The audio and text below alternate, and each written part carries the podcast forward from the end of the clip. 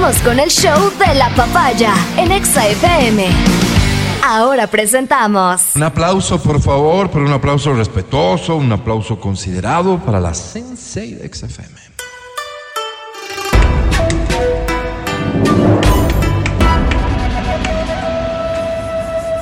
Ella es Verónica Berito o Doña Vero Rosero.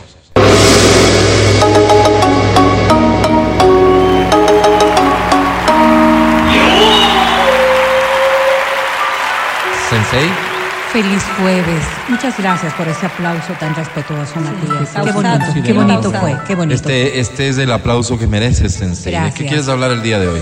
De un tema difícil. Oh. Sí, este es un tema bastante complicado, porque la verdad es de las cosas que más cuesta hacer cuando la vida te pone en circunstancias en donde quizás es la decisión más sabia, más, más inteligente que puedas tomar. Me refiero a la mejor manera de dejar a alguien que todavía amas, que todavía quieres. Y digo, es difícil porque... eh, Estamos hablando de pareja, ¿no? estamos hablando de pareja, que quizás en estas condiciones en las que uno mira cómo, cómo es la vida, cómo es el amor, venimos de una formación que de alguna manera dicen hay que aguantar. Ve- Vemos también muchos conceptos en donde se maneja esto de, ay, dale una nueva oportunidad, hay que continuar, hay que seguir. Cada vez menos, pero sí venimos de ahí. Todavía, todavía Sí. se sostiene. Yo y, claro, aseo, yo no este diría que, yo te voy a decir, yo no diría que cada vez menos, porque quizás ha habido un incremento mayor de relaciones de apego muy fuertes, con unas dependencias emocionales terribles, que, que genera que la otra persona pueda decir, sí te amo, pero, pero es preferible, pero es preferible dejarte. Y, y esto, esto que, que nos lleva a pensar en cuál de las dos posiciones estás tú, en la que tiene que tomar la decisión o en la otra persona que está receptando la decisión del, del otro, ¿no? Y, y claro, y tú miras, personas que se enloquecen bajo la posibilidad de pensar que pueden perder a este ser amado, porque aquí viene la parte tan crucial, es que todavía lo amas.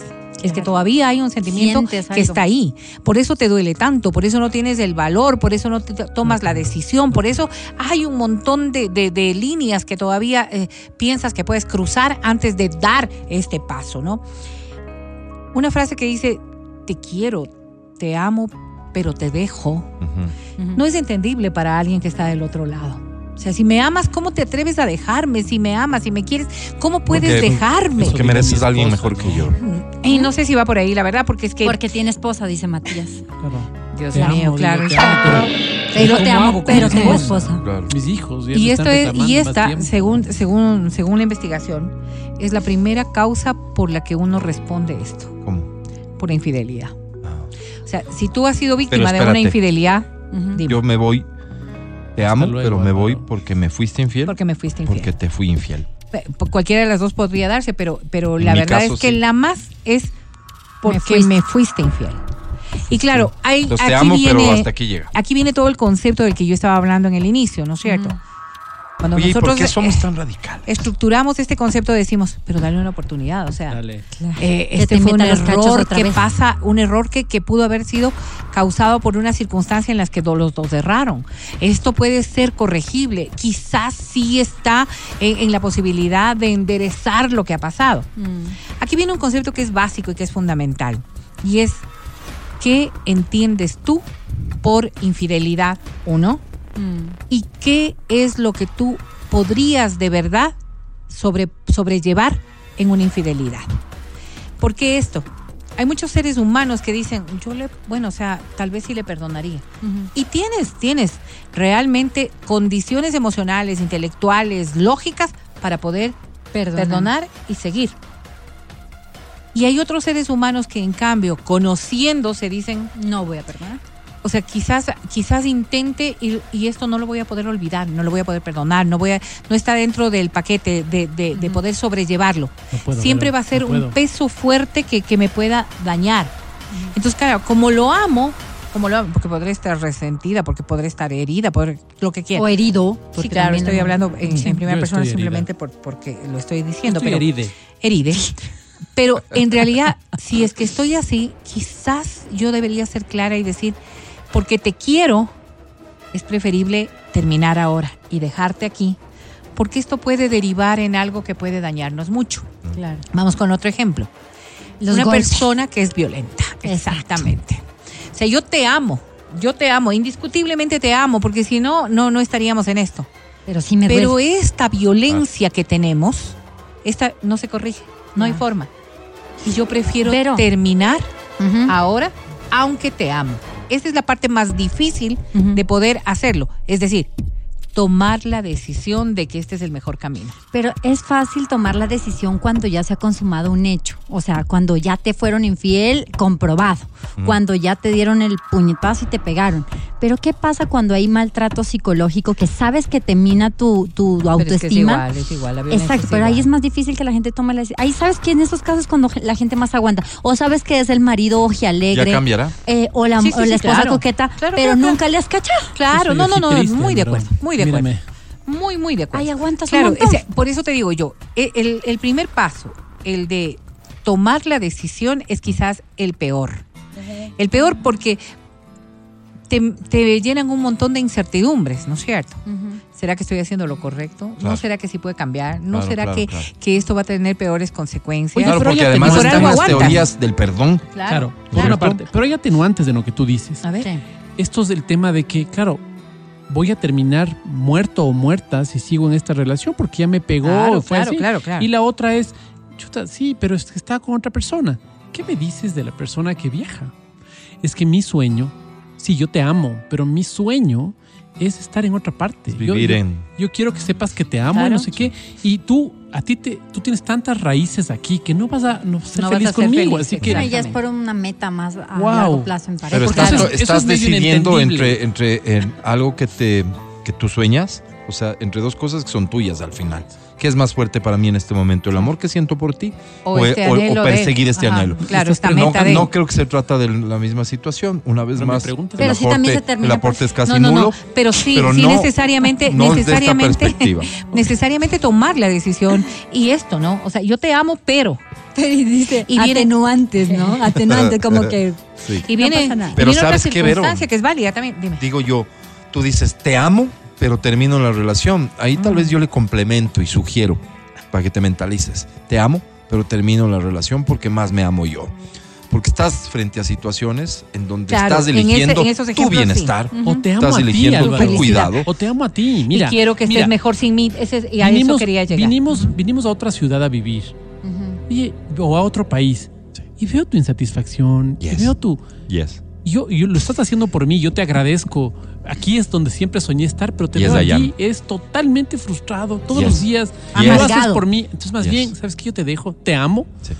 O sea, me aquí traes de este micrófono. país y me botas. Sí, Yo te amo, y te devuelvo, y te devuelvo, y te haz. devuelvo.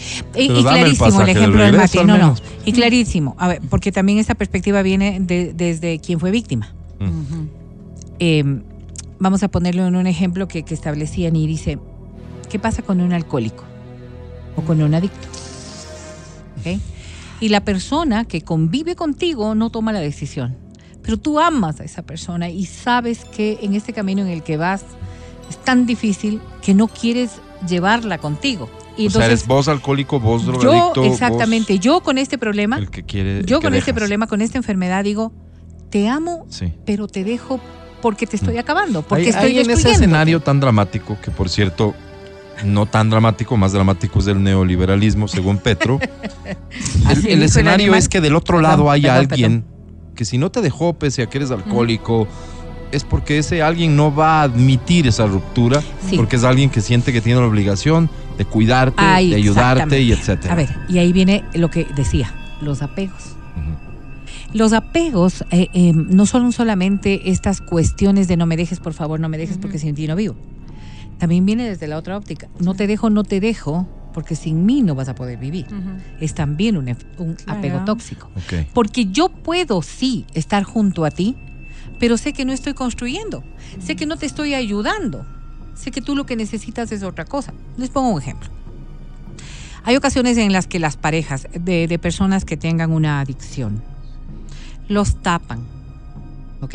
Les ayudan, Encubren, los encubren, los Mm. encubren, los, los, les ayudan a conseguir lo que es Ah, no. la adicción. No. Escúchame por eso mismo. Entonces, claro. Escucha, Álvaro. No. Y viene, viene todo este concepto de te amo y por eso, Lo por hago. eso lo hago. Por eso, por eso no amor quiero tan que te destruya. ¿no? Qué amor tan Exactamente. No es falso, es que No, sí dentro es de la falso. concepción de la Álvaro, persona, A mí no me ames así. Lo que está haciendo. Si yo estoy haciendo algo mal, de ámame. drogarte y de tomar. Es que es Sí, muy difícil. eso es de lo, No que yo hagas espero de muy alguien que me ame, que me diga, Sí, eso claro, no está bien. Eso es muy difícil. No que eso me es dé droga. A ver, Porque la ¿sabes otra persona también está inmersa en un proceso delicado y está enferma eh, en su psiquis dentro de lo que está haciendo. No es que ella quiere que tú sigas dañado, pues. no quiere que sigas enfermo, no, sigue, que- no quiere que sigas sufriendo. Lo que trata desde su concepción es de evitarlo. Entonces, por eso te digo, si esta otra persona mira aquello, puede tomar estas O decisiones sea, tan hay difíciles una de buena decir, intención. te amo, te amo y por eso prefiero Mira, que continúes. Mira, mira, sí, yo conocí sí. una pareja, Sí. una pareja gay en el año 2006 y él decía, yo tengo síndrome de inmunodeficiencia, tengo SIDA. Mm. Sí, Y yo me separo amando a mi pareja sí. porque yo no quiero que él vea, o sea, yo no El quiero deterioro que, voy a tener No solo eso, si yo, no- yo no quiero que él cargue con una responsabilidad. Él está en los sano. cuidados y demás. Él va a acabar su No vida hablaba al de, que no quiero contagiarlo, por no, no, ejemplo. No, no, no, no, ellos tenían relaciones y se cuidaban mucho para tenerlas. Pero él decía, yo no quiero que él quede de enfermero mío truncando su vida, yo quiero que él sea feliz y ahora nos va a costar, sí, pero a mí me puede cuidar una, una persona, una enfermera, ¿Qué alguien opinas más. vos de una pareja en exactamente la misma situación con una enfermedad degenerativa? O, o con un cáncer terminal. Que tú sabes, digamos que sabes cuál es el fin de esta enfermedad y aunque hoy sea una, una realidad diferente, tú tomas la decisión de separarte ahora porque tú no quieres que para cuando esto se ponga feo, ella esté sufriendo como va a sufrir si sigue a mi lado. Tú tal vez te resulta medianamente sencillo por el amor que tienes de tomar esa decisión, pero le estás matando a la otra persona si es que esa persona te ama, por bien que creas que le haces. Le estás matando Claro, porque esa persona seguramente por el amor que siente por ti está dispuesto a vivir A esa nosotros, etapa y nosotros contigo. nos hemos puesto Lo que pasa es que a vos no te han amado. Exacto. Nosotros nos hemos, Porque hemos puesto este estás. ejemplo, hemos puesto este ejemplo tan, tan al límite, ¿no? Ajá. Pero esto pasa todo el tiempo. Sí, sí. ¿En Y qué las parejas lo que te dicen es, no pienses por mí. Sí. No pienses por mí. Si yo, Yo quiero decido. quedarme aquí al Mm. lado tuyo y Bien. vivirlo, no pienses por mí. Frente a situaciones económicas también. Exacto. ¿No es Yo cierto? Tomé Sí, una claro, o sea, así. Yo acabé sí. una relación de cuatro años por eso, porque yo sentía que primero era seis años menor a mí, le iba a Mm, hacer madurar pobrecito. muy aceleradamente. Eh, mi nivel de expectativa estaba en otro lado y amándole, no sé si, sí, sí, amándole. O sea, pero no estaba obsesionada, pero amándole, queriéndole, teniendo un lindo sentimiento. Le dije, no, porque te estoy haciendo madurar a una velocidad que tú no mereces y te estoy quitando el espacio para que vivas tus propias experiencias. ¿Te- Y ¿Te, costó mucho llegar a esa me conclusión? costó tres veces intentamos terminar y ¿Cuánto no duró la y no- relación? cuatro años. Cuatro años. Wow, sí. Entonces- ¿Qué le mandabas en la lonchera? Yo, claro, su proteína, sus cinco claras de huevito. Saludos, Alfonso. Pero es que sí, es, Pero es créeme que fue la mejor decisión y quien de verdad, yo sé que sufrió, yo también sufrí, pero créeme que fue la mejor decisión porque vi cómo su vida despegó y yo por qué tomé esa decisión porque yo ya viví lo mismo del otro lado. Entonces Ah, eso se llama madurez, sensatez y después Y a ti se lo también van te a fue mejor. Y a mí me fue mejor porque me quité ese peso de Claro, estarle claro, claro. truncando la vida a una persona que no tenía hijos, que no merecía, que podía, que tenía un potencial que yo se lo estaba limitando. Claro, Entonces, mira, mira, por ejemplo, ¿no? Eh, hoy que vemos Bonito, nosotros parejas, tú, parejas que se están formando con, bueno, más bien, parejas que se forman con, como integrantes o con integrantes que piensan cosas distintas, por ejemplo, en el hecho de tener hijos. Claro. A ver. Sí. Entonces, eh, te das cuenta, hay personas que claramente están decididos a no tener hijos. Sí, ya cada vez hay a más. no tener hijos. Y, y la otra persona sueña o tiene un ideal de que en algún momento Claro. va a cumplir maternidad Claro. o paternidad. Claro. Entonces, claro, tú te pones a pensar y dices, ay, pero esas cosas son extraordinarias. Si nos diéramos cuenta de todos estos hechos tan extraordinarios que ocurren con tanta frecuencia en nuestros Claro. entornos, daríamos cuenta de que la primera parte de todo esto es analizar qué eh, va a pasar después de. Porque la consecuencia de esto es o debería ser irremediable. Ujú. O sea, esto no tendría que tener eh, vista hacia atrás, retomar la relación, volver o por la insistencia o por cualquier cosa. Cuando tomas una decisión de esta naturaleza, tiene que ser permanente.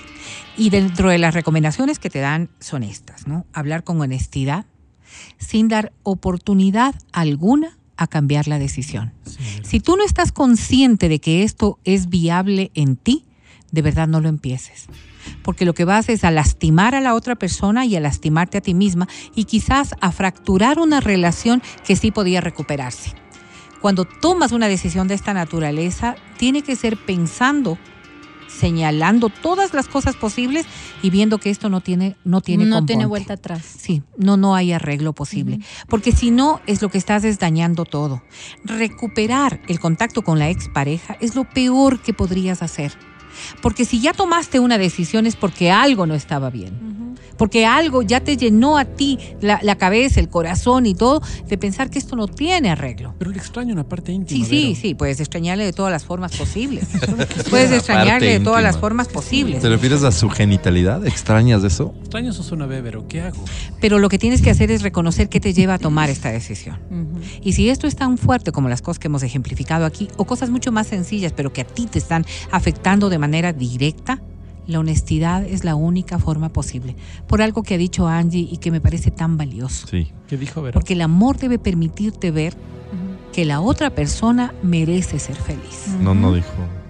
bueno, sí pero. Pero bueno, eh, no parafraseó, pero está bien, está Sí, bien. sí, Sí, sí. dije eso. Sí, Y ayer, entonces- ayer creo que dijo. Comprometerte con esa decisión Ojalá lo hubieras dicho. y marcar dije, esos objetivos de manera clara en tu mente Sí. Y señalar las cosas que tienes que hacer. ¿Por qué les digo esto? Porque cuando tú vas a romper, que no sea en el momento de las iras, que no sea en el momento de, ok, ya, cojo las cosas, me voy y luego... Y luego me toca regresar porque no tenía, no tenía planificado qué voy a hacer después. Oye, el oye, arrepentido. ¿cómo Por eso Claro. digo, mirar Claro. el día después, estar clara para que no tengas que volver a tocar esa puerta por necesidad Sí. y dar, darle nuevamente esperanzas a la persona que te ama y a la que tú también amas, pero que por algo le están rompiendo de que esto puede reiniciar. Me decías, Como, decía Álvaro, ¿no? Eh, cuando uno tiene que tomar una decisión, tiene que tomarla. Definitivamente. Exactamente, eso para eso interrumpiste. Eso decía. Y claro, vamos a marcarnos nuevas metas, vamos a marcarnos nuevos proyectos, vamos a marcarnos nuevas cosas. Y sí, conscientes de que vas a llorar, de que vas a sufrir, de que te va a doler, Es porque estás amando.